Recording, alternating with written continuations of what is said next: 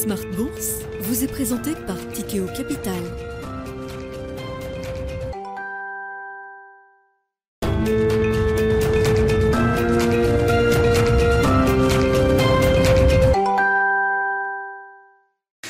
Dans Smart Bourse. On est ensemble euh, comme chaque jour à 17h pour décrypter les mouvements de la planète marché. Deuxième édition, 12h30, 13h à la mi-journée, vous le savez. Et le soir, la grande édition pendant une heure en direct à partir de 17h.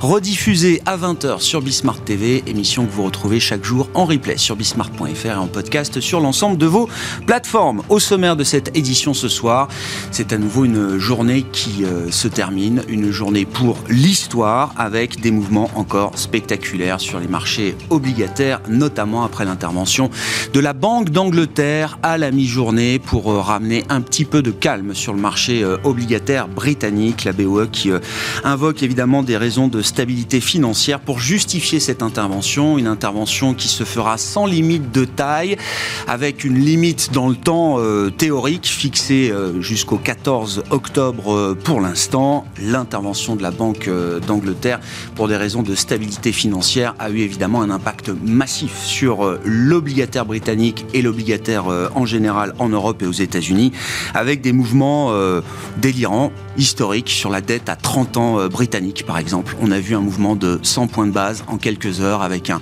un 30 ans britannique qui est passé d'un peu plus de 5% à moins de 4%, une dette à 30 ans d'un pays du G7 qui connaît des mouvements donc historiques aujourd'hui. Et puis derrière la raison invoquée de la stabilité financière, il faut comprendre qu'il faut sauver les des euh, Britanniques, avec des centaines de fonds de pension britanniques qui doivent faire face aujourd'hui à des appels de marge délirants, voire intenables, depuis le crack obligataire qui s'est encore intensifié avec la présentation du mini-budget euh, euh, de vendredi dernier. Situation donc quand même très très tendue. Si la Banque d'Angleterre réussit, à, à résoudre une partie du problème, on voit que quand même du côté du change du sterling, il n'y a pour l'instant qu'un seul sens, qui est celui de la baisse, toujours, quel que soit le mouvement les taux euh, d'intérêt britanniques, ce qui montre bien quand même que la crise de défiance est euh, bien installée vis-à-vis de la stratégie budgétaire euh, britannique. On parlera donc de cette crise d'échange, appelons-le comme ça désormais, avec des mouvements spectaculaires sur les grandes devises majeures. Hein. On a des baisses de 15 à 25% pour des devises majeures du G7 ou pour la devise chinoise également. Ne l'oublions pas, face au dollar, au terme de ce troisième trimestre 2022. Comment est-ce que la situation peut euh, évoluer euh, à ce stade? Quel type euh, d'intervention, de réaction peut-on attendre de la part des autorités monétaires face à la force du dollar qui écrase tout sur son passage? Question qu'on posera à nos invités dans un instant. Et puis dans le dernier quart d'heure de Smart Bourse, le quart d'heure thématique, nous reviendrons sur un des enjeux clés de l'ESG aujourd'hui, le S de ESG. C'est un moment peut-être clé pour l'aspect social, le déterminant social dans les facteurs extra-financiers. Nous en parlerons avec une spécialiste de l'impact, Marie Demison, qui sera avec nous en plateau à partir de 17h45, directrice de l'impact chez Atlas Responsible Investors.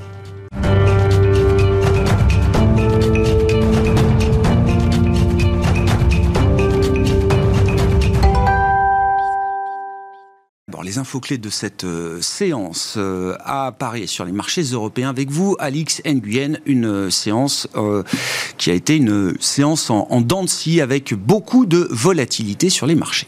Oui, si le CAC apparaît stable désormais, l'effet d'annonce escompté par la Banque d'Angleterre semble s'être évaporé. L'institution nous apprenait en effet ce matin son soutien au marché obligataire via l'achat à venir et de façon illimitée des obligations d'État avec un focus sur les maturités les plus longues. L'objectif de l'institution étant en effet de tenter de ramener le calme sur un marché obligataire en déroute depuis l'annonce du plan massif de réduction d'impôts annoncé par le gouvernement britannique. Pour rappel, le taux à 10 ans au Royaume-Uni a bondi de 110 points de base en 5 jours pour atteindre 4,55%, son plus haut depuis 2008. Et puis on notera que le sterling, lui, ne connaît toujours qu'un seul sens, hein, c'est la baisse après la présentation du mini-budget britannique vendredi dernier. Oui, il suit euh, les critiques à l'encontre euh, du projet euh, de réduction d'impôts, des critiques dont celle du FMI et de l'agence de notation Moody's. Le Fonds monétaire international estime pour sa part que le paquet de réduction d'impôts non ciblés, mais aussi d'autres mesures du programme, sont susceptibles d'augmenter les inégalités au Royaume-Uni. Et puis, euh, dans le reste de l'actualité, les soupçons de sabotage sur les gazoducs Nord Stream contribuent à renforcer encore euh, la crise énergétique en Europe. Après euh, trois fuites ayant endommagé euh, les gazoducs Nord Stream 1 et 2, l'Europe dénonce des actes délibérés et met en garde contre les attaques ciblant ses infrastructures énergétiques. À Rotterdam, les contrats futurs sur le gaz européen bondissaient de 14% cet après-midi, au lendemain d'une hausse de 17%. Sur le marché obligataire, le rendement de l'emprunt américain à 10 ans se maintient juste en dessous du seuil des 4%, euh, seuil franchi ce matin pour la première fois depuis 2010, alors que les responsables de la Fed se montre favorable à une poursuite soutenue du cycle de resserrement. Et puis sur le marché américain, justement, la baisse d'Apple pèse euh, sur les indices euh, à Wall Street euh, cet après-midi. Oui, à la suite d'informations de Bloomberg selon lesquelles le groupe renonce à augmenter la production du dernier iPhone du fait d'une demande insuffisante. À Paris, ST Microelectronics, fournisseur d'Apple, dégringole. autre mouvement important à New York, Biogen décollé de plus de 50% cet après-midi. Les laboratoires américains Biogen et Eisai ont annoncé des résultats prometteurs pour leurs traitements expérimentaux contre la maladie d'Alzheimer. Enfin, du côté des entreprises françaises, Total Energy a dévoilé euh, des éléments stratégiques et euh, parmi ceux-là, le versement d'un dividende spécial de 1 euro à ses actionnaires. Oui, décision annoncée euh, lors de la réunion investisseurs du groupe aujourd'hui à New York. Patrick Pouyanné a évoqué une santé financière en 2022 exceptionnelle et d'ajouter que le groupe aura un taux d'entêtement de autrement dit, plus aucune dette. Tendance, mon ami, deux fois par jour à 12h30 et 17h, les infos clés de marché avec Alix Nguyen dans Smart Bourse sur Bismart.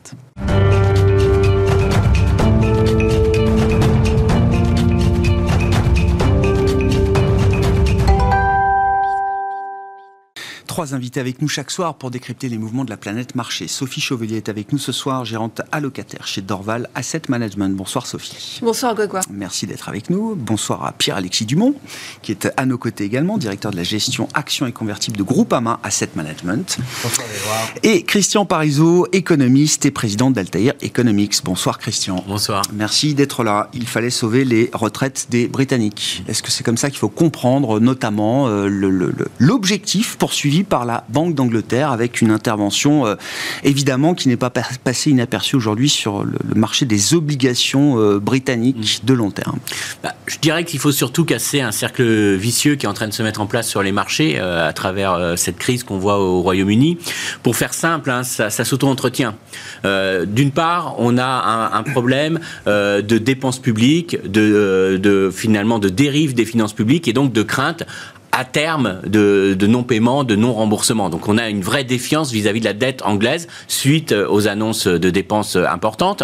Donc du coup, ça fait remonter euh, les taux d'intérêt, ça fait chuter la livre. Et donc là, clairement, on dit on fait beaucoup de dépenses, mais en vue finalement de soutenir l'activité. Donc derrière, on se dit, bah, ça va forcer la Banque centrale anglaise à remonter ses taux. Si elle remonte ses taux, naturellement, ça fait encore plus remonter les taux d'intérêt. Et donc, si les taux d'intérêt remontent, il y a encore plus de chances que euh, l'État fasse défaut sur sa dette. Mmh. Donc, quand on a une défiance comme ça, le, premier raisonnement que l'on dit, bah, il faut un prêteur en dernier ressort. C'est le seul moyen de rassurer les investisseurs, de leur dire, bah, même si ça se passe mal, vous inquiétez pas, il va pas y avoir un défaut du, Royaume-Uni. Et le seul moyen, bah, c'est la Banque centrale. Mm. Le gros problème aujourd'hui, c'est qu'on n'est plus dans la situation il y a quelques mois. Parce qu'il y a quelques mois, la BCE achetait, euh, la BOE achetait, c'était pas gênant, on n'avait pas d'inflation, on n'avait pas du tout de problème de surliquidité, et donc on se disait finalement, ils, peuvent intervenir massivement.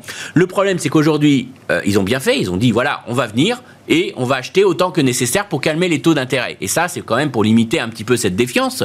Le seul problème, c'est qu'en faisant ça, ils contredisent complètement leur objectif de réguler l'inflation, d'éviter une, flambée de l'inflation. Donc aujourd'hui, c'est crédible peut-être sur le marché obligataire, mais ça l'est beaucoup moins par ah rapport à l'économie anglaise. Ah Vous voyez que ça a changé, on a changé de monde là. On voit qu'on a un vrai changement de monde. Et donc aujourd'hui, la BOE, quand elle dit je vais créer de la livre, je vais créer des livres pour acheter de la dette et éviter que finalement que vous qu'il y ait un défaut de l'État, elle dit derrière, je vais augmenter la masse monétaire Eh et donc je vais accentuer les pressions inflationnistes et donc ça fait encore plus la pression sur la livre. La livre qui chute, ça veut dire aussi une très forte hausse des prix des imports. Donc j'alimente l'inflation dans l'économie anglaise. Alors derrière, qu'est-ce qu'elle va faire? Est-ce qu'au mois de novembre, elle va nous dire, bah, je remonte encore plus mes taux d'intérêt?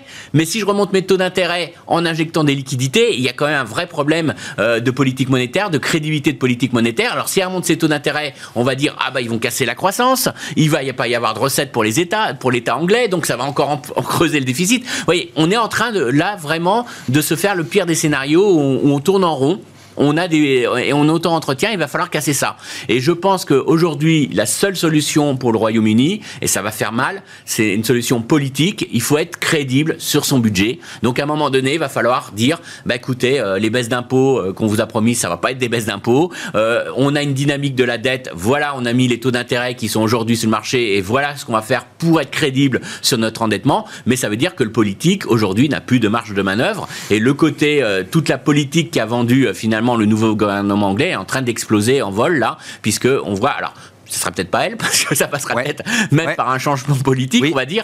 Mais en tout cas, je pense qu'aujourd'hui, la réponse, elle n'est pas des banques centrales. Et ça, c'est peut-être aussi Ouais. nouveau. On a toujours pris l'habitude, c'est les banques centrales qui viennent nous sauver. Les banques centrales ont une capacité d'intervention infinie. Vous savez, c'est toujours, on l'a tous dit, alors je l'ai dit aussi, donc on était tous dans cette idée-là. Et là, l'inflation remet complètement en cause euh, la capacité d'intervention illimitée des banques centrales. Et c'est ça aujourd'hui la vraie clé, le vrai changement de monde, c'est que l'inflation est une remise en cause très forte euh, du rôle des banquiers centraux et ça limite clairement leur action. Donc aujourd'hui, euh, ce qu'on voit, c'est finalement que la réponse, elle revient à une rigueur budgétaire et ça arrive au mauvais moment parce que c'est au moment où on révise à la baisse les projections de croissance et donc on se dit que euh, là maintenant on n'a plus véritablement de politique budgétaire ou monétaire qui sont euh, free lunch, qui permettent de nous sauver et là c'est vraiment un- une vraie, une vraie reprise de risque, une perception de changement de monde quand même. Ah oui, très clair. Bon, prochaine séquence, un 3 novembre, c'est la réunion officielle de la Banque euh, d'Angleterre. On verra ce qui se passe d'ici là. Et puis euh, le 23 novembre, la présentation du budget global. C'était un mini budget en urgence qui a été présenté vendredi, mais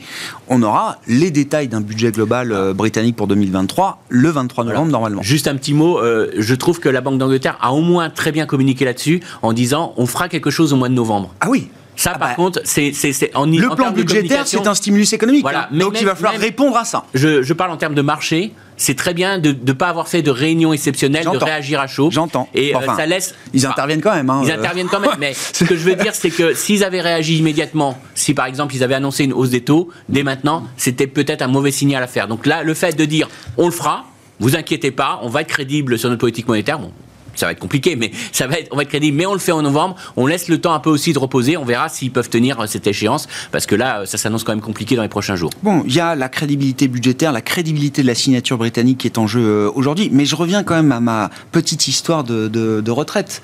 Évidemment, le système britannique ou anglo-saxon est très différent du nôtre. Mais de ce que je comprends, là, il y a des centaines de fonds de pension britanniques qui se retrouvent le couteau sous la gorge avec des appels de marge intenables, comme je le disais. Et euh, il y a un enjeu très direct pour les Britanniques sur leur retraite.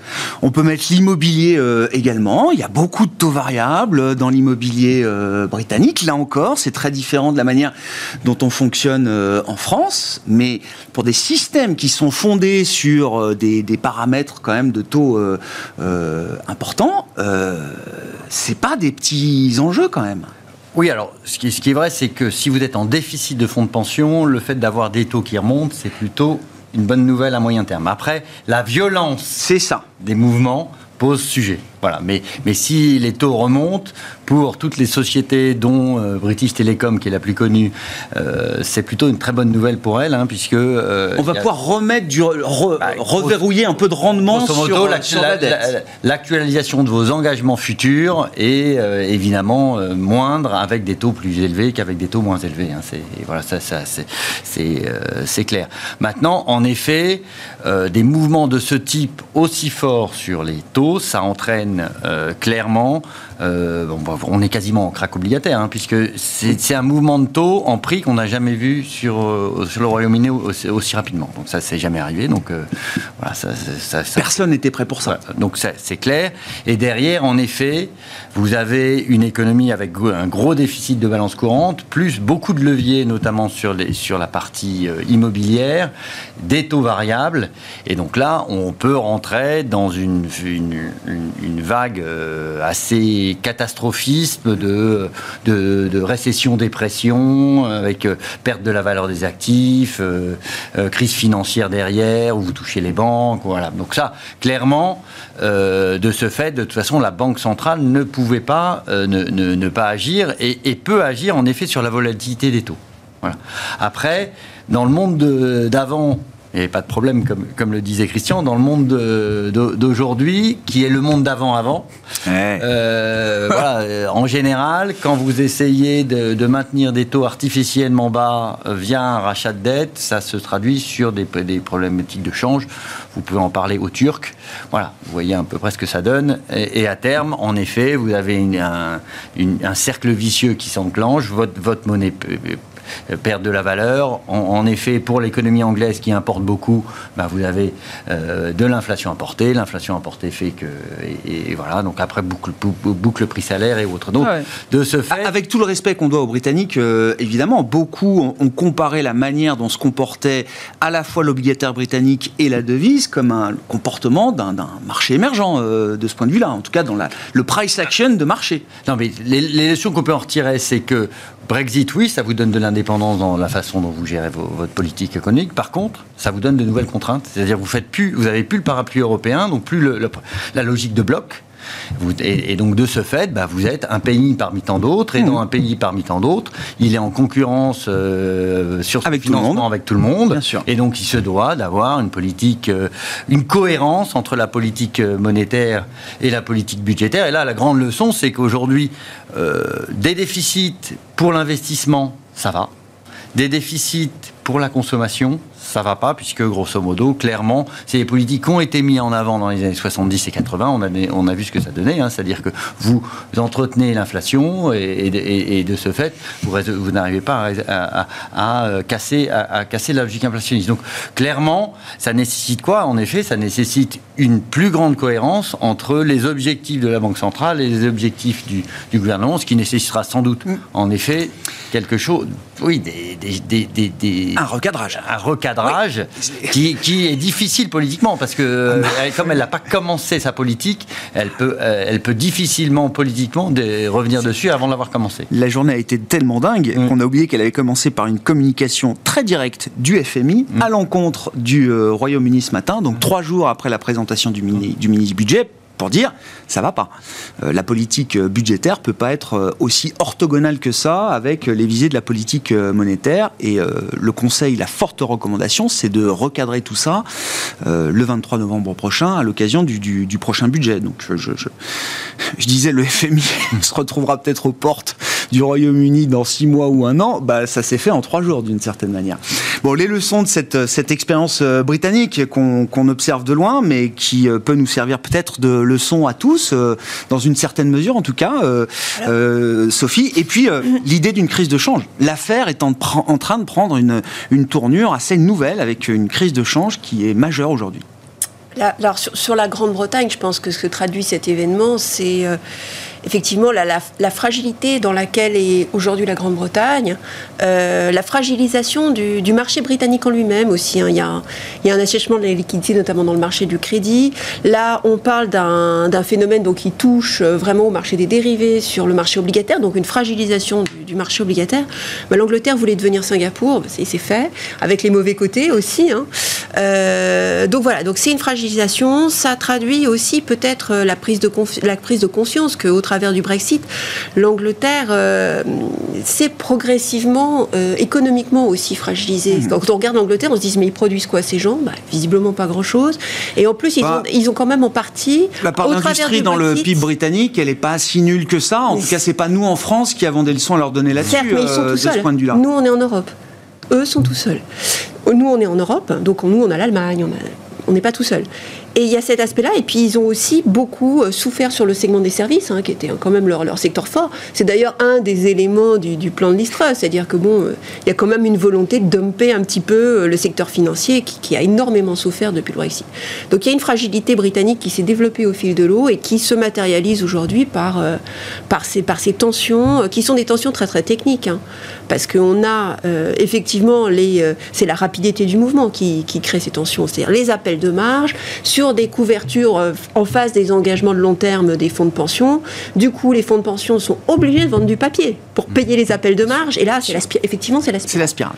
Donc euh, voilà. Donc, mais ça, nous, on trouve que ça traduit vraiment, euh, au-delà de tout ça, à une fragilisation économique fondamentale. Euh, de la Grande-Bretagne. J'entends bien. Avec effectivement le, double effet et, euh, j'allais dire, la, la, la, douleur du Brexit qui mm. s'exprime pleinement à travers les crises euh, suivantes, pandémiques et aujourd'hui énergétiques. Exactement. Et la crise énergétique. Je reviens sur votre point de marché là. Le, le marché britannique, c'est pas un marché aussi profond et aussi liquide que ce qu'on croit aujourd'hui? Alors c'est censé être un marché bah, incroyablement profond et incroyablement liquide, mais notamment sur le, sur le marché du crédit. Moi je suis pas une spécialiste, mais ce qu'on a compris, c'est qu'effectivement, avec le Brexit, et depuis le Brexit, le marché euh, du corporate notamment s'était un peu asséché.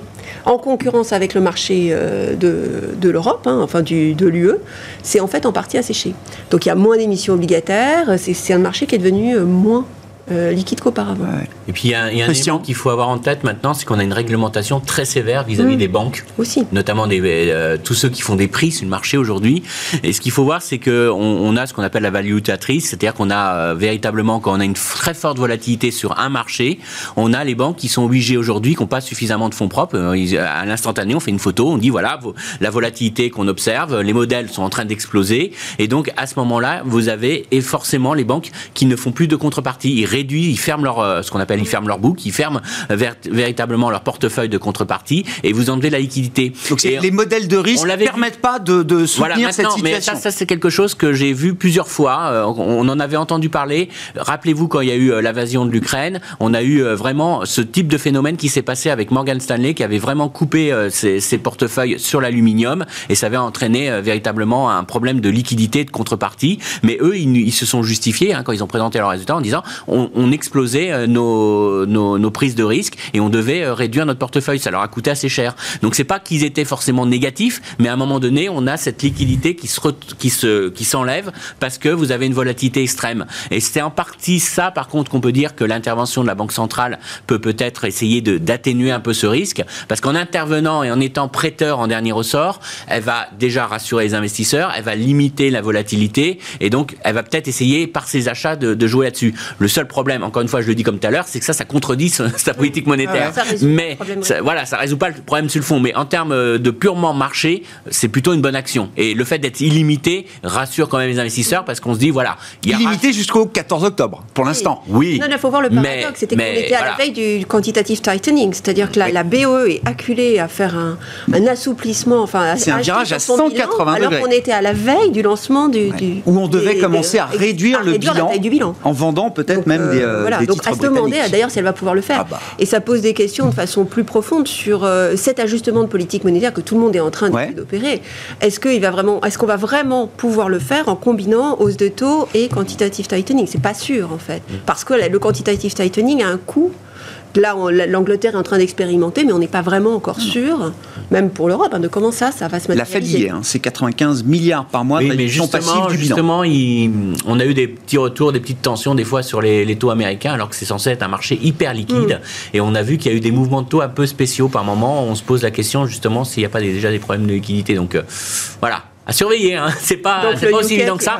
Pourtant, si je vous dis ça sur l'obligataire américain, c'est quand même pas le petit ah bah marché. non, non, mais oui, c'est pas le marché ah le bah plus illiquide du monde. bien sûr. C'est pas, c'est pas du crédit, c'est pas du high Il y a des petits craquements parce que on renverse la vapeur et, que ça peut on n'est pas sûr. Vite, et on voit qu'il y a eu des fois des petites tensions qui sont opérées. Et on peut se poser la question. Tout le monde est en terrain inconnu aujourd'hui de ce point de vue-là?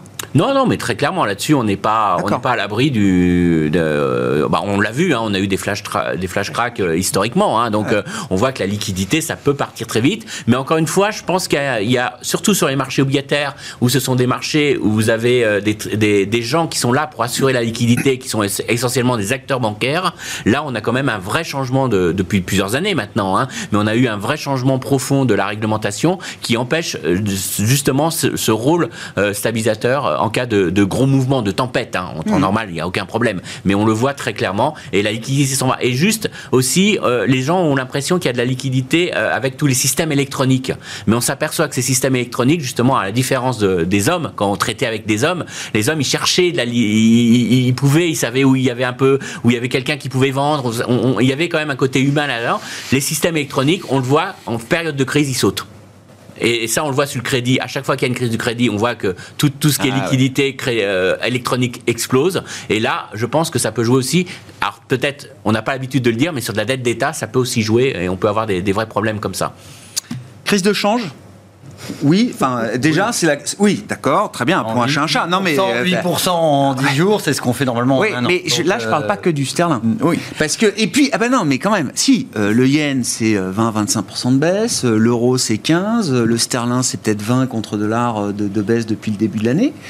Le yuan, on en parlait assez peu jusqu'à présent parce que c'est une monnaie contrôlée, mais euh, depuis quelques semaines, le mouvement s'est accéléré.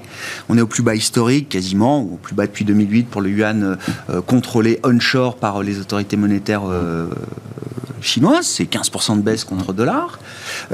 Comment, ça, comment, ça, comment ça évolue une crise de change? Et puis comment ça se résout? Est-ce que ça se résout autour de la table en discutant entre grands argentiers pour essayer de calmer un peu la situation? Ou est-ce qu'en attendant c'est cavalier seul et chacun pour soi.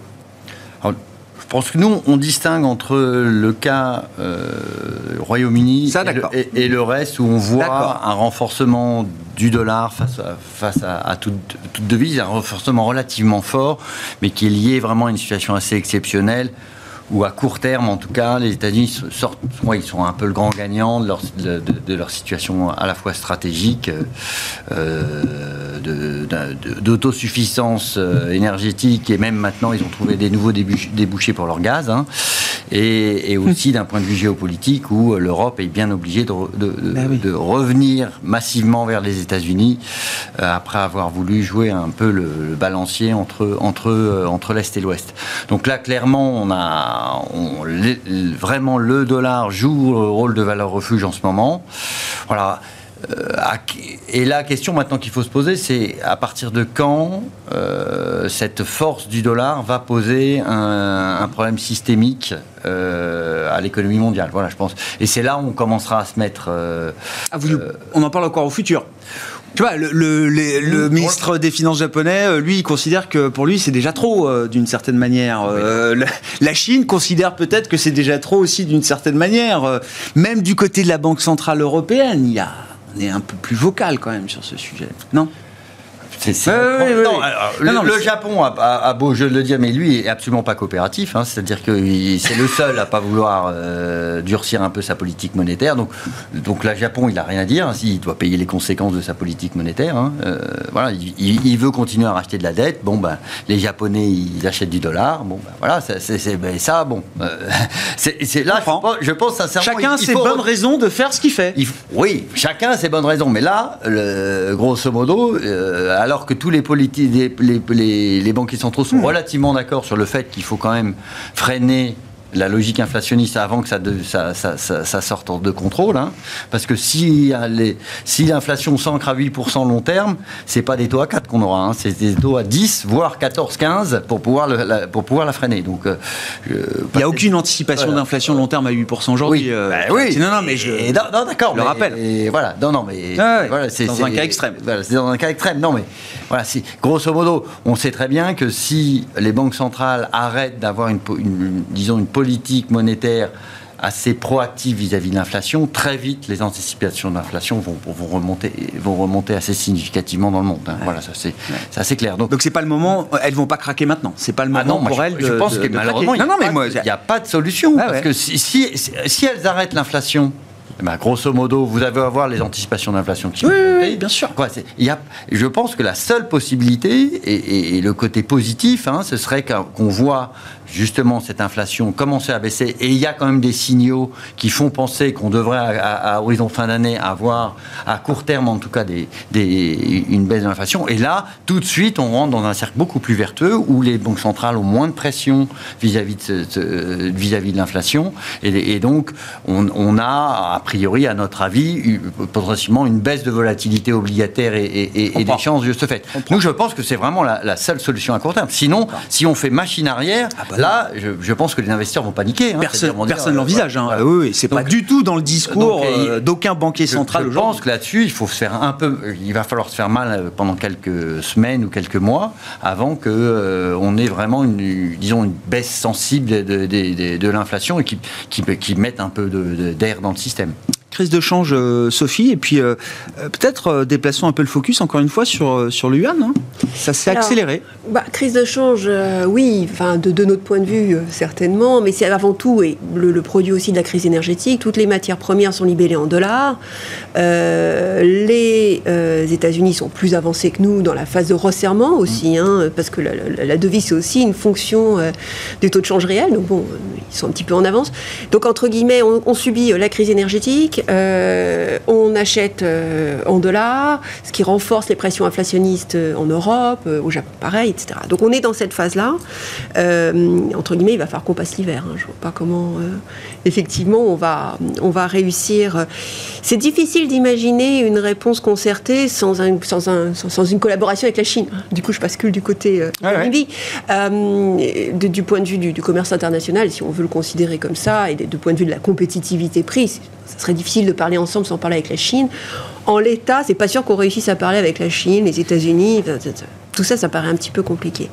La séquence chinoise, elle est, elle est particulière. Alors certes, le, le renminbi baisse, mais enfin, il, est un peu comme toutes les devises contre le dollar. Il a baissé que de 11% dans l'absolu, ce qui est mmh. finalement beaucoup moins que le yen, beaucoup moins ce qui est peut-être que la livre. Ce qui est peut-être trop peu pour l'économie chinoise. Mais la séquence, elle est différente. Si on regarde dans le détail, le yen, il a baissé en deux, deux, euh, en deux, phases. étapes, en deux phases. Une phase, une première phase en avril, une deuxième phase euh, là en, juillet-août et en août-septembre, pardon. Et, et ces phases-là sont liées à des phases de ralentissement économique qui étaient des phases de, resserrement des conditions avec le Covid.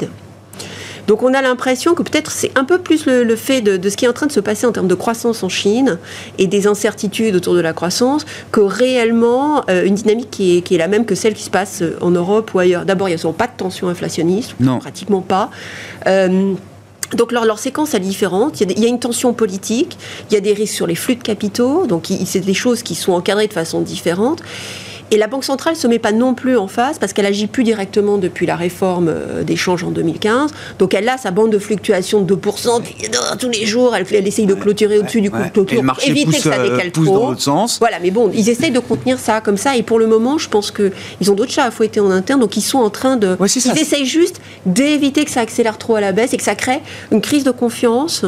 Mais la crise de confiance, ils l'ont déjà des investisseurs internationaux depuis, euh, depuis le début de la crise immobilière et sur les euh, sur les bonds, hein, sur la hmm. partie obligataire. Hmm. Donc il, y a il y a plutôt cette séquence-là pour eux. Mais c'est pas un bon signal pour la croissance euh, chinoise. C'est ça qu'il faut comprendre. C'est quand bah, même le reflet d'une perspective de croissance chinoise qui est pas très bonne, alors que déjà on a beaucoup coupé nos ambitions sur la croissance chinoise. On est, hein. Voilà, donc bah, de toute façon là, la, Banque mondiale a, publié euh, hier ou avant-hier, ils ont publié 2,8 sur, sur cette année. Et Ce sera moins que le reste de Honnêtement, 2,8, je sais même pas comment ils vont les sortir. la Chine, ils les sortiront. ils étaient encore optimistes sur 2023, qui me paraît un peu. Euh, Alors après, hein. une des raisons de l'optimisme, je crois que dans, le, dans le rationnel, c'était l'assouplissement des mesures Covid.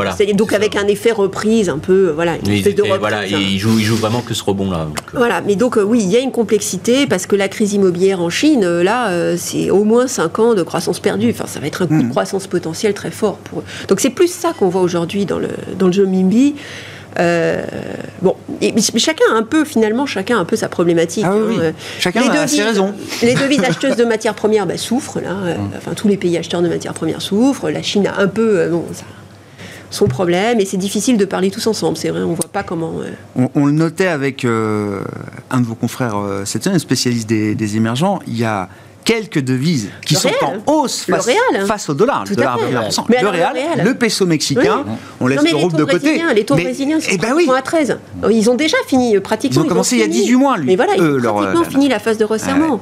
Donc euh, voilà, il y, a- il y a aussi des Non, choses. euh, mais ça sera, sûrement, ça fera partie des dossiers à regarder. hein. quand, quand enfin on va se dire qu'on a un pivot en vue. C'était un fragile Oui. five il y a 10 ans, le fait. Brésil. hein. Bon, après, on n'est pas sorti du risque politique là non plus. Non, c'est ce week-end, premier tour, c'est ça. Ça, vient, ça vient. C'est- pourquoi on n'est pas sorti de risque politique Je sais pas, j'ai l'impression que c'est pas un risque. euh, bah, le retour de Lula? Non, ah non, le pas- moi je dis pas tant le retour de Non, Lula, non, mais ce que je veux dire, c'est tout ça est va que- se passer? Est-ce qu'il va y Ouais. avoir une déstabilisation Ah, avec pensez le- la transition euh, politique qui Euh, peut être oui. euh, Ouais. compliquée. Ça peut être compliqué, donc on verra. Bon, on est habitué à tellement de choses aujourd'hui. Non, mais enfin, bah, non, mais sérieusement, enfin, regardez, est-ce qu'on est-ce qu'on va même parler de l'Italie euh, et de l'arrivée de Non, on n'en parlera pas. Bah non, mais voilà, ça devient un new normal. Et puis on a vu le Capitole. Non, mais surtout, comme l'Italie gère sous contrainte, donc. Ouais, ouais. Euh, Christian, je sais pas, je, je cherche, je cherche, un- je cherche un sujet. Non, mais s'il faut qu'on parle un peu des entreprises quand même. Euh, les résultats arrivent. Mm. euh, la question des résultats est toujours grande ouverte. Avec alors à chaque fois, là, les derniers trimestres, quand même des, des surprises plutôt positives. En tout cas, une résilience des résultats. Euh, à chaque fois, on craint que les, les résultats, les marges craquent. À chaque fois, les entreprises ont démontré leur capacité à, à s'adapter, à profiter aussi d'un effet nominal. hein. N'oublions pas que l'inflation. Il y a des choses bonnes dans l'inflation et dans la croissance euh, nominale. C'est excessif aujourd'hui, mais il y a quand même une logique vertueuse quand Ah, mais même. l'inflation et donc voilà, je- pour et, les et entreprises, voilà. et voilà. Et donc, est-ce que ce troisième trimestre, les résultats qui euh, Mm. arrivent vont encore démontrer la capacité d'adaptation et la résilience des entreprises à travers leurs résultats? Alors, d'une part, il y a un élément qu'il faut avoir en tête, c'est que le marché action aujourd'hui, il fluctue plus en fonction de ses multiples Ça, oui. que euh, en Non, non, fonction mais- des résultats d'entreprise. oui, oui, Et mais on l'a bien vu, on l'a bien vu sur euh, juillet-août. Euh, c'était deux mois où on a eu de très fortes révisions à la baisse euh, du consensus des analystes sur les sur les résultats des entreprises, et on n'a pas vu le marché euh, baisser. Hein. C'est Powell qui a fait le mouvement, mais, un pas, jour, le marché regardera alors, les résultats voilà, à nouveau. Un jour, un jour, on va regarder les résultats. Le seul problème que l'on a aujourd'hui, c'est un problème de est-ce que les entreprises vont conserver le pricing power, la capacité de relever les prix qu'elles ont eu au premier semestre? Au premier semestre, c'était quand même un semestre idéal. Si vous regardez un peu la consommation des ménages en Europe ou aux États-Unis, vous avez une hausse des prix et une consommation qui progresse en volume. Alors, euh, c'est génial pour une entreprise. C'est-à-dire que la demande est là, vous pouvez monter vos prix et ça vous, et vous voyez pas euh, véritablement la demande s'effondrer. Donc, euh, quand vous avez une insensibilité, une élasticité au prix qui est très faible de, la demande, ah bah faut, faut y aller quoi. Faut, faut monter vos prix de vente. Hein, c'est le moment. Alors, en plus, elles avaient des hausses de coûts, hein, donc elles avaient une vraie, un vrai, une vraie raison de monter leur prix. Le gros problème là, c'est qu'on voit qu'il y a quand même un retournement. Il y a un retournement conjoncturel qui s'opère. On a les chaînes d'approvisionnement qui s'améliorent. Et attention, l'amélioration des chaînes d'approvisionnement, c'est c'est une perte de pricing power. C'est-à-dire que quand vous allez avoir tous vos concurrents qui vont tourner à fond parce qu'ils ont été livrés, quand vous allez avoir, et on le voit, le coût du fret maritime qui commence à vraiment se retourner, ça veut dire que ça coûte beaucoup moins cher d'importer de Chine parce que je vous rappelle qu'à un moment donné, avec les retards des navires plus le coût du fret maritime, va aller mieux produire en local que acheter en Chine. Là, ça est en train de quand même un petit peu de se retourner. Alors, je sais que la Chine a des petits problèmes de production, des problèmes d'électricité, tout ça, mais globalement, on a la concurrence qui revient. Donc, ça veut dire que là, on commence à rentrer dans le dur. Et là, on va vraiment voir quelles sont les entreprises qui vont pouvoir répercuter ça sur leur prix de vente. Et là, ça va être très très compliqué de monter les prix. Et on le voit derrière les consommateurs. Bah, regardez les enquêtes, quoi. faut, pas. euh, les consommateurs ont très très clairement conscience qu'ils ont une perte de pouvoir d'achat, qu'ils ont aujourd'hui, ils vont commencer à se resserrer la ceinture sur leurs achats, euh, tout ce qui est discrétionnaire. Alors, si vous voulez pas avoir le moral, lisez l'enquête auprès des consommateurs de ce matin en Allemagne. Alors là, euh, l'allemand, il est au, il est au fond du trou là. hein. Ouais, mais ça c'est Mais- historique. Enfin non, mais Non, non, le non, consommateur non, non, allemand, c'est pas. Non, mais Non, moi ma mais- référence c'est le consommateur américain. euh, Christian, mais c'est pas le consommateur allemand. Là, là, il se fait des crédits à la Alors, consommation. Et ben voilà, c'est la- même Apple nous dit tiens, il y a peut-être un peu Oui, moins voilà. de désir pour Ouais, l'iPhone Apple- 14 Apple, que ce qu'on imaginait. Apple, Apple est en train de, de payer le dollar fort là, parce que Apple a laissé inchanger ses prix en dollars, mais a, Bah, a oui. répercuté les mouvements de change Oui. euh, sur les autres pays. Eh ben oui. Et, et là, on c'est ça l'appauvrissement. que- C'est ça l'appauvrissement. Voilà, mais Bah là, oui. là, on s'aperçoit que euh, peut-être, alors si je vous prends le cas en, en France où il n'y a pas un seul iPhone en dessous de 1000, 1000 euros, là, ça commence, à, ça commence à faire mal. Ouais. Ça commence à faire mal pour le budget. Ah Il ouais. faut vraiment avoir envie pour, euh, pour consommer. Ça Donc, teste vraiment l'appétit du consommateur. voilà, là, vous avez beau dire que c'est un bien de luxe, à un moment donné, ça commence, ça commence à jouer. Donc je pense qu'eux, ils payent plus l'effet dollar que qu'autre chose. Mais au-delà de ça, moi, ce qui, ce qui est est très important, c'est que là, on va avoir sur le deuxième semestre, très clairement, euh, une capacité à relever les prix qui va être bien moindre des entreprises. Alors, seule bonne nouvelle, c'est que les investisseurs ne seront pas surpris parce que si vous regardez les données d'enquête, vous avez à peu près 92% des investisseurs qui s'attendent à une baisse des profits des entreprises, ce qui n'est pas encore inscrit dans les, dans les attentes des analystes. Non. Donc voilà. Mais non, donc, mais- donc, je pense que les investisseurs ne seront pas surpris si on a des discours un peu plus, euh, un peu plus né- négatifs de la part des entreprises. Pierre Lecky. Oui, euh, sur Apple, faut aussi prendre en compte dans le fait qu'il y a eu surconsommation assez forte de produits manufacturés, dont les produits électroniques pendant la pandémie. Et ce, on a quand même un phénomène de retour à la normalité. Ça se voit sur le, le- le PC, qui, a, qui, a- qui est, qui est en général le, marché le plus cyclique. C'est un peu normal qu'Apple. Alors à la, f- la Là, c'est le nouvel iPhone. Oui, ah, bah oui, c'est le nouveau. Donc ça va être, ça va être, ça va être résilient, mais c'est, voilà, c'est pas non plus immune Non. au fait qu'il y, a, qu'il y a un peu de retour à la normalité sur euh, sur la partie notamment consommation électronique par rapport à la consommation de services. Donc c'est, c'est clair. Après, nous on a un peu essayé de chiffrer ce, qu'on, Ah. ce qu'on peut attendre. Euh, voilà, si vous revenez aux, aux marges de 2019, c'est un point de marge pour les entreprises américaines, donc c'est à peu près 10%.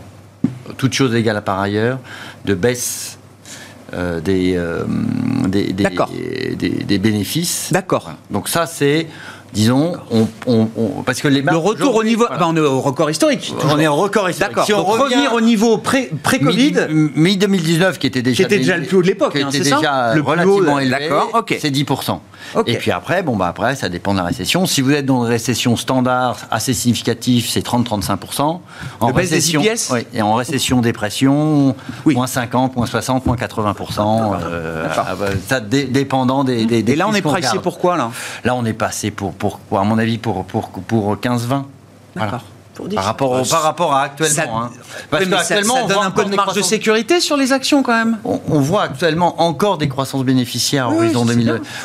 Oui, ça donne Ouais, enfin, un peu pour de- l'Europe, c'est plus 3% qu'on attend en 2023. C'est pas non plus les Oui, plus 10, plus 15 oui, mais euh, après, traditionnels. Après, après une très belle performance 2022, bien, hein, je donc sais bien, euh, on, part, on part de point haut. Donc nous, Ouais. nous on s'attend oui plutôt à si on fait, euh, je pense que si, si, si en 2023 on fait moins 10.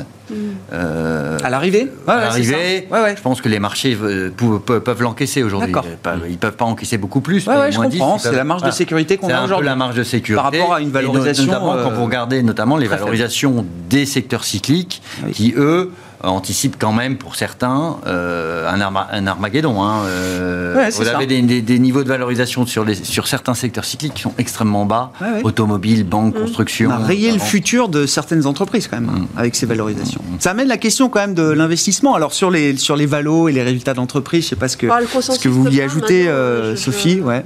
Je rejoins euh, Pierre-Alexis. On, est, on, on descend, à- on est sur moins 10 maintenant. Enfin, le- la, la- D'accord. bon, voilà, la facture, euh, la facture 23 pour les résultats des entreprises, c'est du moins 10. Donc là, on est dans le top-down. Et c'est vrai que les, bon, les, les analystes euh, bottom-up, c'est toujours un petit peu en retard, mais ça va, ça va s'aligner. C'est pas en retard, c'est que ça prend plus de temps de, de, De faire tourner un modèle, de faire. Ben voilà. Non. Non, non, je plaisante. J'essaye de défendre le travail des analystes. euh, Non, mais je Non, pense non, que on les analystes euh, raisonnent en valeur. voilà. Pas l'oublier. Mais aujourd'hui, c'est absolument. Aujourd'hui, c'est le consensus top-down. Donc, on est vraiment, on a intégré ça. quoi. Mm. C'est ok, le marché a intégré ça. Ça pourrait être plus que ça. Et, et c'est vraiment euh, comment est-ce qu'on va passer l'hiver, quoi. Je pense que maintenant, on en est là. Et c'est pour ça qu'aujourd'hui, c'est difficile de dire je profite de Valo pas cher en Europe. Il n'y a personne qui a le courage d'y aller parce que c'est comment est-ce qu'on va passer l'hiver? Et de ce point de vue-là, euh, Eh ben, je- je le suis pas risque. climatologue. Ouais, non, moi non plus. Oui, d'accord. Donc on revient Non, alors, toujours ben, à la température de cet hiver qui fera basculer d'un scénario à euh, l'autre éventuellement. J'entendais Patrick Pouyanné dire que euh, non, on a les moyens de passer l'hiver Ben, sans gaz. ouais, moi je commence à me dire que bon, euh, Mais en c'est- fait, ça le message est passé. ça va Si c'est une question de chauffage, euh, Non, je- pas que, c'est une question d'activité des entreprises, c'est une question de d'entreprise et compétitivité. Parce que Et le problème que l'on a, c'est la compétitivité des entreprises. Et on Avec ils l'euro. sont obligés d'arrêter Alors, les productions, non pas parce qu'ils ont D'un côté, on a l'euro. L'export, d'un côté, on a effectivement Hum. l'affaiblissement de l'euro. De l'autre côté, on a la hausse des structures de coûts qui est quand même assez violente. hein. D'accord. Et pour tout ce qui est énergivore, Le- le- le- il y a des de l'euro situations est largement ou sectorielles. Je suis d'accord. Juste, je trouve que l'OCDE Christian. a fait un très bon travail là-dessus. Ils, ils ont fait une estimation. Alors, c'est toujours une estimation, mais au moins, ils nous donnent un chiffre. hein.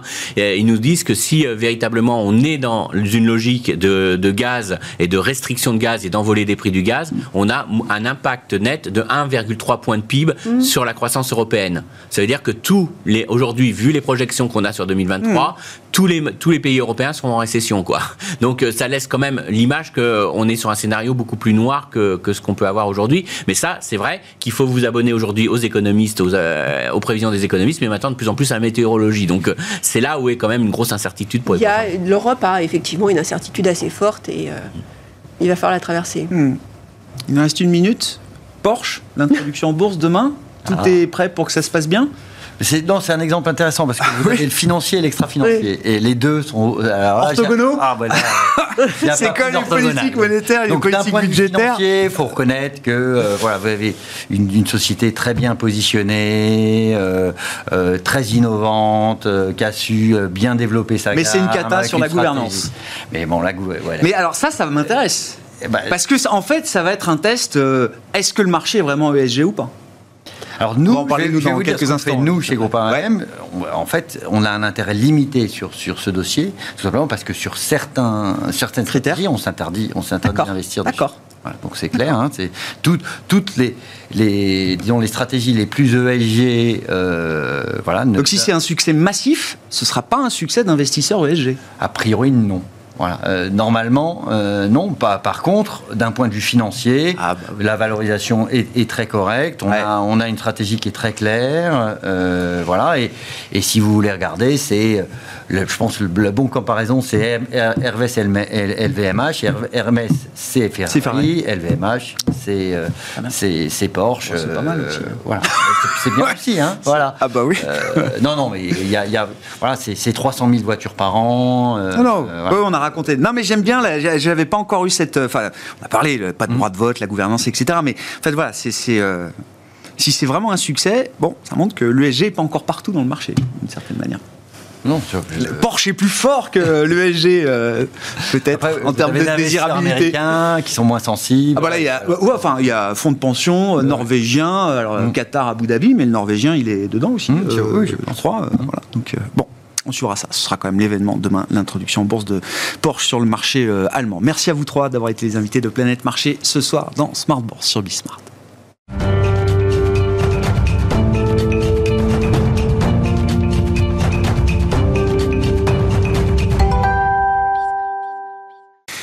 Dernier quart d'heure de Smart Bourse. Chaque soir, c'est le quart d'heure thématique. Le thème ce soir, c'est un des thèmes euh, du monde de l'ESG, les facteurs extra-financiers, environnementaux, sociaux et de gouvernance, avec l'idée que on est peut-être à un moment clé pour le S de ESG, le social. En l'occurrence, nous en parlons avec Marie de Muison, directrice de l'impact d'Atlas Responsible Investors. Marie, bonsoir et bienvenue. Merci beaucoup d'être avec nous. Un mot avant de parler du S euh, de l'ESG, du positionnement assez singulier d'Atlas Responsible Investors. On s'est rencontrés il y a un an, c'était le lancement de la société de gestion.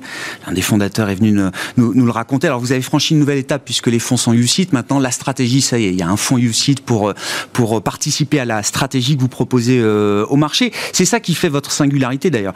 L'idée, c'est de pouvoir euh, proposer une stratégie euh, alternative de long short, de hedge fund, comme on dit, au service de l'impact. C'est ça, Marie Exactement. Ouais.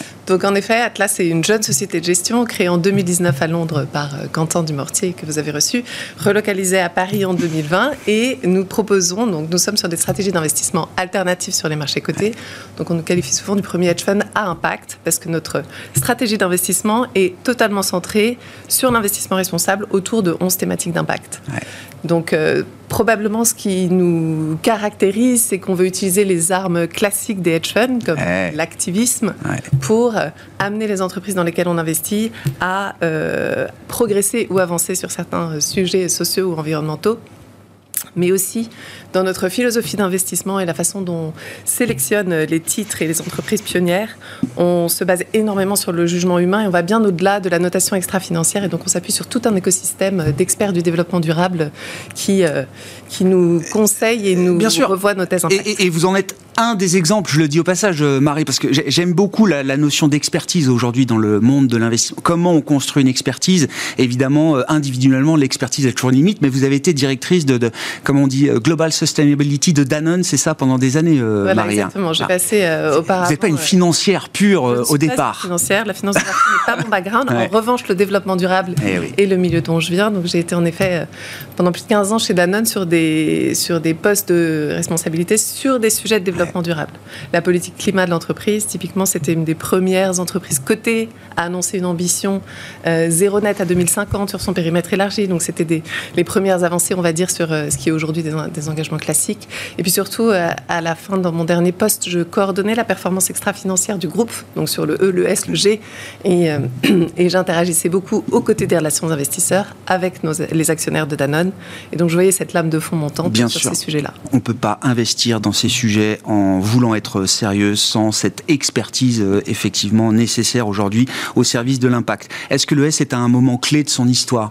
Comme le E, euh, l'environnement a pu l'être il y a quelques années en arrière, je pense aux accords de Paris ou des grands moments comme ça, les discours de Marc autres, qui ont effectivement euh, voilà, généré une prise de conscience collective, et quand je dis collective, jusqu'à l'opinion publique en général.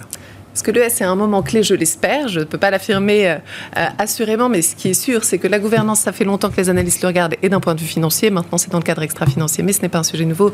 L'environnement est totalement intégré dans, euh, dans les politiques d'investissement. Au plus haut niveau stratégique. Au plus haut niveau stratégique. Le monde a une trajectoire globale pour les gouvernements, pour mm. l'économie, pour la société civile. Sur le S, et pourtant la pression va monter sur ces thématiques, en particulier les inégalités sociales, peut-être qu'on va arriver à faire monter ces sujets qui sont, euh, et c'est notre conviction chez Atlas, un sujet sur lequel les investisseurs ont vraiment le pouvoir de faire progresser, bouger les lignes sur, sur, des, sur des thématiques qui sont difficiles pour les entreprises, enfin qui sont difficiles à appréhender, à mesurer et à, et à transformer.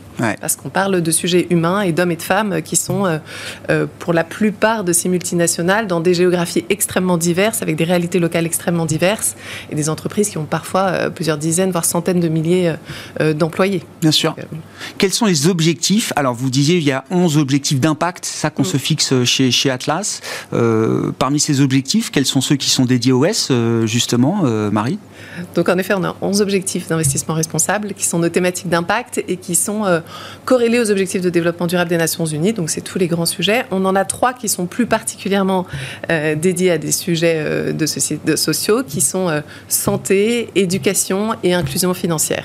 D'accord. Et également, euh, on peut mettre, enfin bref, l'empreinte sociale est partout, mais alimentation durable, mobilité, énergie, à chaque fois, il y a des, une empreinte sociale très forte, mais nos verticales sont euh, santé, éducation et inclusion financière.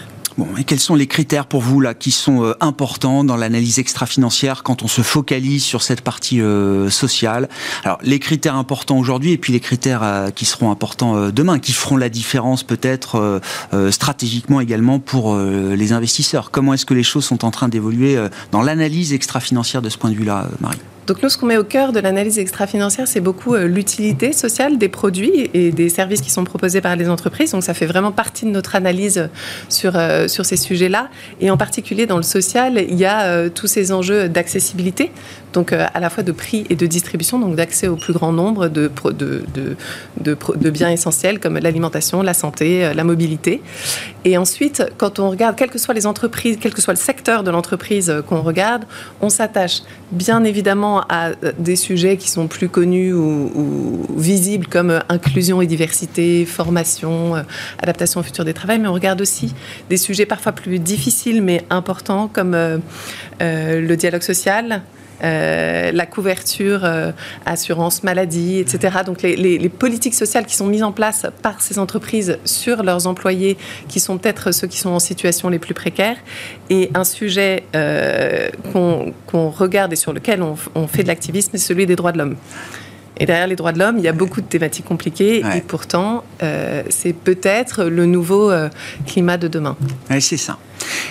Quand on réfléchit aux secteurs qui sont en première ligne sur ces questions, et la question des droits de l'homme, des droits sociaux est quand même euh, importante. Alors je sais pas, me vient évidemment le secteur textile habillement parce que c'est peut-être celui qui, qui ressort le plus, euh, euh, voilà, qui ressort le plus le plus facilement.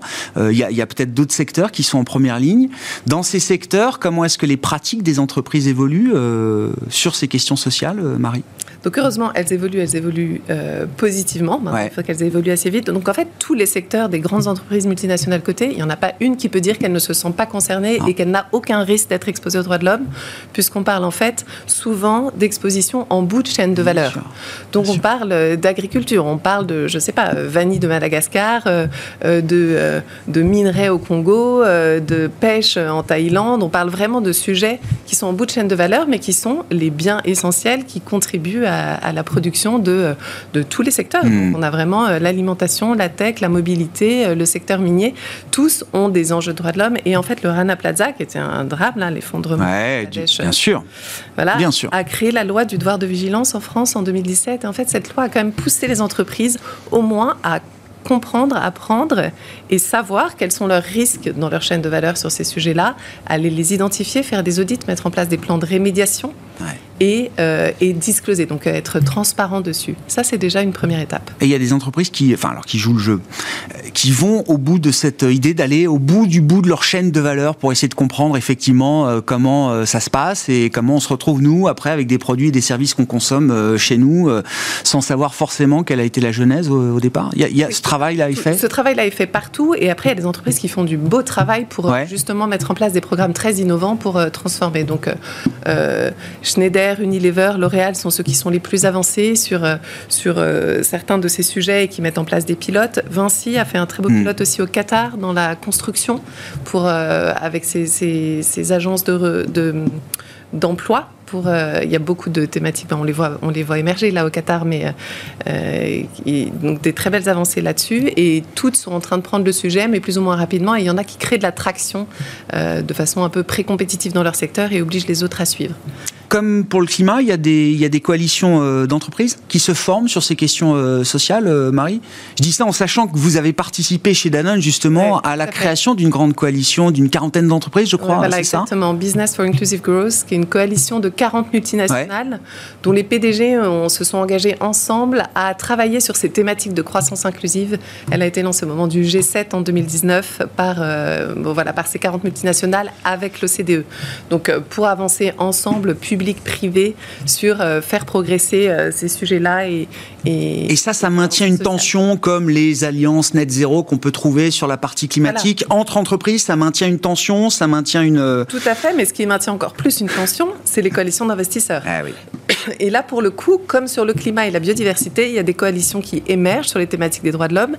Et quand les entreprises sont prises entre la pression du régulateur, les ONG, la société civile, et que les investisseurs se mettent aussi à pousser dans le dialogue actionnarial pour mieux comprendre où sont les risques sur toutes ces thématiques et quels sont les, plans euh, de progrès mis en place. Là, réellement, enfin pour l'avoir expérimenté, ça, accélère le moment où le sujet arrive à l'agenda du bord. Bien sûr. Vous disiez sur le S, les investisseurs ont un, sans doute un rôle important à jouer. J'entends peut-être même plus que sur la partie environnementale, où là, il y a une pression de l'opinion publique qui s'exerce. Alors attention, euh, il faut faire les bons choix. il y a parfois des fausses bonnes idées aussi euh, dans, le, dans le domaine environnemental et, et, euh, climatique, mais bah, tout le monde adhère à l'idée que tiens, il faut changer sa vieille voiture thermique et aller vers quelque chose alors ou d'électrique, tout électrique, hybride ou j'en sais rien. sur la partie sociale, l'opinion publique est pas prête à ce point-là à renoncer, je sais pas, à la fast fashion par exemple? Il faudra que les investisseurs soient beaucoup plus vigilants peut-être sur cette partie-là. Tout à fait, tout à fait. Mais je pense surtout qu'on est plus avancé sur l'environnement. Donc maintenant, à la, enfin, la prise de conscience de la crise climatique, par exemple, est maintenant, euh, enfin, n'est même plus contestable. Et donc tous les investisseurs ont intégré ces enjeux euh, dans leur politique d'investissement. Et si elles le font pas, elles doivent expliquer pourquoi. Donc mm. on est vraiment beaucoup plus avancé et mûr. Sur le social, ça émerge, mais c'est des sujets moins visibles. Donc en effet, la pression euh, à la fois des actionnaires, de la société civile, des ONG, pour que les entreprises progressent dans leur pratique sociale va, être, va être clé. Mais les consommateurs, enfin, quand ils savent, quand ils connaissent, on, on, crée évidemment un attachement beaucoup plus fort à, à la marque ou à l'entreprise que s'ils découvrent et qu'il y a mm. des, des, sujets d'éthique des affaires qui sont, qui sont défaillants. Mm. Donc c'est pour l'entreprise une source de création de valeur, de richesse, de valeur, bien sûr, pure, de création de valeur et de résilience dans le futur. Mm. Merci beaucoup euh, Marie d'être euh, venue nous voir pour euh, évoquer voilà cet aspect social dans la l'analyse extra-financière et la recherche d'impact qui est le but de la stratégie d'Atlas Responsible Investor. Vous êtes directrice de l'impact d'Atlas. Marie Demuson qui était avec nous l'invitée du quart d'heure thématique de Smart Bourse ce soir sur Bismart.